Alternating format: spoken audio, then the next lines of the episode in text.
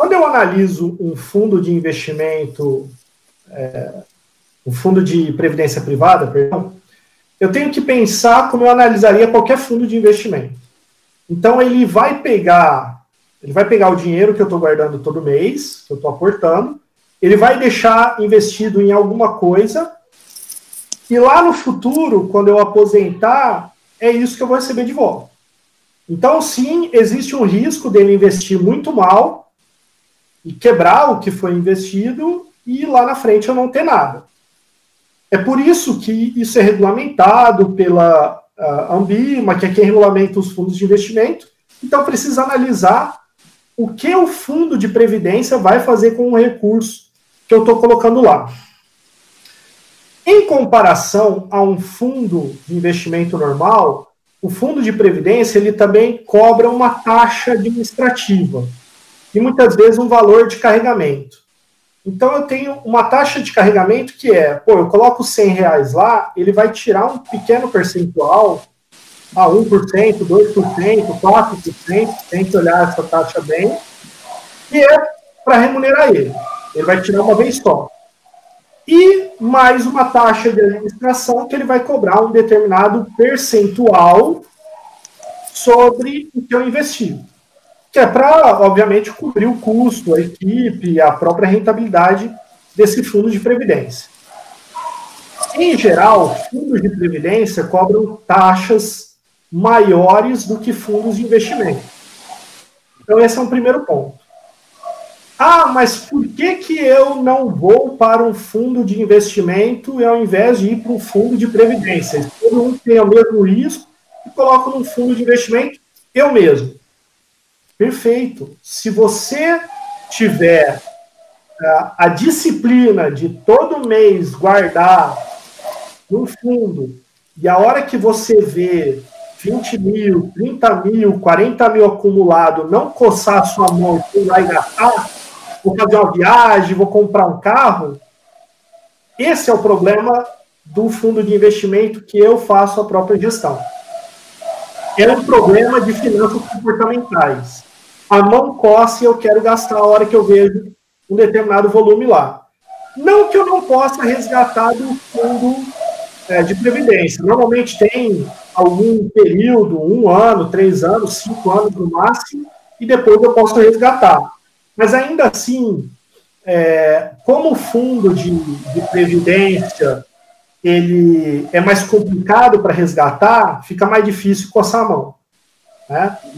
Outra coisa é a, a, você coloca na, na sua contabilidade mental lá do, do Kahneman, que ganhou até prêmio Nobel lá, que aquilo não é uma poupança, é uma dívida.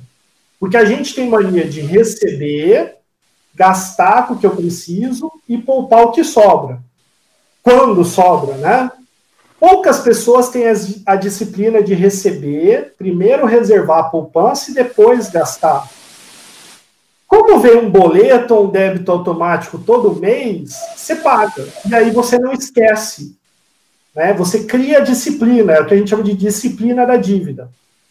Você transforma ah, o seu investimento numa dívida e isso te faz a obrigação de pagar, porque você não vai deixar aquele boleto sem pagar.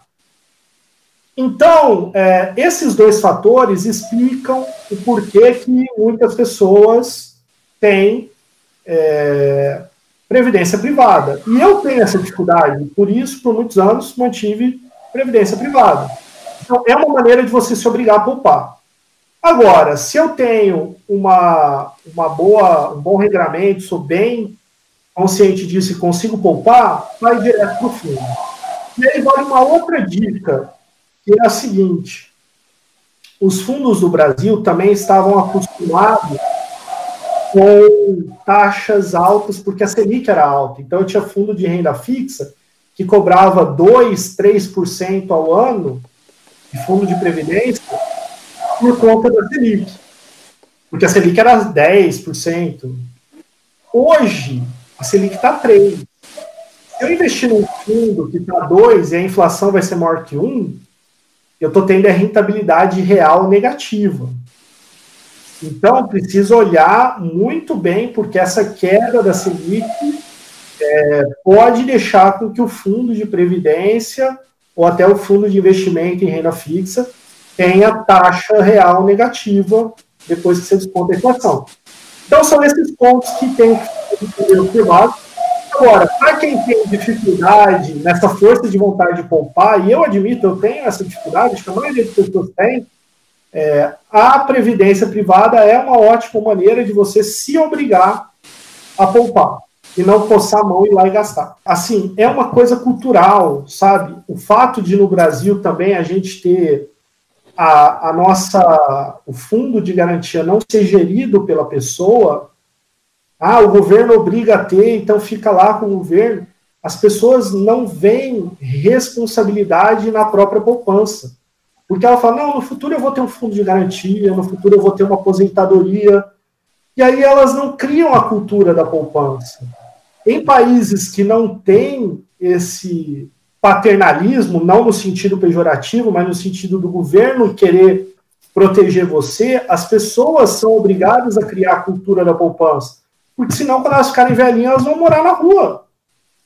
Então, a gente é muito uh, mal acostumado no Brasil. A gente não tem a cultura da educação financeira e o nosso modelo acaba sendo paternalista no sentido de nos, nos levar a, a não pensar em poupança. A uma negligência. É, uma negligência. Startup, ela é aquela empresa que, em geral, tem alguma coisa inovadora, o pessoal gosta do termo disruptivo, né? Tem alguma coisa disruptiva que é, eu tenho uma facilidade de ganhar escala com aquilo. Né, o, o, o, grande mote da startup, né, que normalmente quando você vê startup você vê um foguetinho, é que ela cresce rápido, né, então ela escala muito rápido. É alguma coisa que eu não vou crescer organicamente devagar, eu consigo. Em geral, isso está muito associado à tecnologia, porque a tecnologia, o grande custo é desenvolver o, produto para um. Os demais é o mesmo, são os mesmos produtos, né, só ganhar escala. Nesse momento, eu diria que uh, eu acompanho bastante startups, eu sou mentor uh, em alguns programas de startup aqui em Ribeirão, do nosso parque tecnológico da USP, e a gente teve alguma freada em algumas rodadas de investimento. Então, até conversei com bastante pessoal de startup, e até uma das coisas que eu falei com eles foi: olha, nesse momento se o teu, a tua captação já foi feita e você tem a programação de continuar investindo, tente refazer essa programação para você saber que você vai ter condições de se manter por um período maior, porque a gente não sabe quando surgirão novas rodadas, e corra para deixar o seu produto, que é o MVP, né, o, produto minimamente viável, é, pronto na hora que a pandemia passar, porque aí você vai estar com a lição de casa pronta e você vai ter condições de pegar a retomada da economia. Por outro lado, se eu sou uma empresa que estava numa etapa de entrar agora em captação, aí eu vou precisar ser um pouco mais criativo, porque algumas rodadas de captação foram congeladas até para o pessoal entender melhor. Eu acho que talvez retome. É, e é uma tendência muito forte. O ano passado teve um crescimento muito grande de investimento uh, em startups. Então, do mesmo jeito que uh, essa redução da Selic jogou muita gente para o mercado de ações, está jogando muita gente para o mercado de, de startups. Só que como o mercado de startups não é tão fácil de entrar como o mercado de ações, porque o mercado de ações eu vou lá abrir uma conta na corretora, escolho uma boa uh, ação e invisto nela. O mercado de startup é um pouco mais complexo. Né? Ele não é tão estruturado, não tem uma bolsa de startups. E acho que não, também não acho que teríamos condições de criar uma bolsa. Mas eu tenho visto grandes investidores que mantinham investimentos em renda fixa, também procurando oportunidade. Então, pode ser que surja aí um nicho bom uh, que compensa essa redução para as startups. Agora, a segunda parte da sua pergunta, startups em contabilidade. Realmente não são muitas. Mas eu tenho visto algumas bastante interessantes em duas palavras-chave que, que são muito úteis, que é RPA, Robotic Process Automation, né, automação de processos por robô, e inteligência artificial. Então, uh, tenho visto, ficaram muito famosas aí algumas startups é, de contabilidade que criaram processos de automação e que hoje estão vendendo serviços de contabilidade lá com pague 80 reais por mês. O pessoal até da área de contabilidade está falando, ah, tá quebrando o nosso mercado. Não, filhão, não está quebrando o teu mercado. O mercado evolui. Isso aconteceu, a automação aconteceu em outros setores e vai acontecer e já está acontecendo no mercado do contador tradicional, que tem um escritório que presta serviços contábeis. O grande mote é: o cara automatizou um processo. Assim como o telefonista, hoje em dia está sendo automatizado o processo para ter um atendente inteligente. Agora, como que eu faço para me manter no mercado? Eu tenho que ter um diferencial, alguma coisa que o computador ainda não seja capaz de fazer. Né? Então, por isso que vem surgindo aí contabilidade consultiva, vem surgindo algumas outras áreas da contabilidade, falando, olha, não é só fazer o registro, emitir a DARF, né? Eu preciso dar uma consultoria para o cara, agregar valor para o cliente. Então, as principais startups que estão surgindo, elas aliam essas duas tecnologias justamente para automatizar processo contábil. E depois que esse processo for automatizado, e aí já deixo a, a dica para quem quiser caminhar para novas startups, o que, que elas vão fazer? Elas vão ir para cima dessa história de contabilidade consultiva, agregar valor. Então, é, linhas, é, é, startups que venham a abarcar o processo de tomada de decisão porque hoje elas estão automatizando a elaboração das demonstrações, que é o grande mote que a gente tem no curso de contábeis. Então eu falo, aqui em Ribeirão a gente já está discutindo há um tempo, mas ainda não mudamos, precisamos mudar mais rápido. A gente gasta muito tempo aprendendo a fazer, a elaborar uma demonstração, e deveria gastar menos tempo aprendendo a fazer e mais tempo aprendendo a analisar porque a fazer, essas startups já estão automatizando. O robozinho, a inteligência artificial já sabe fazer.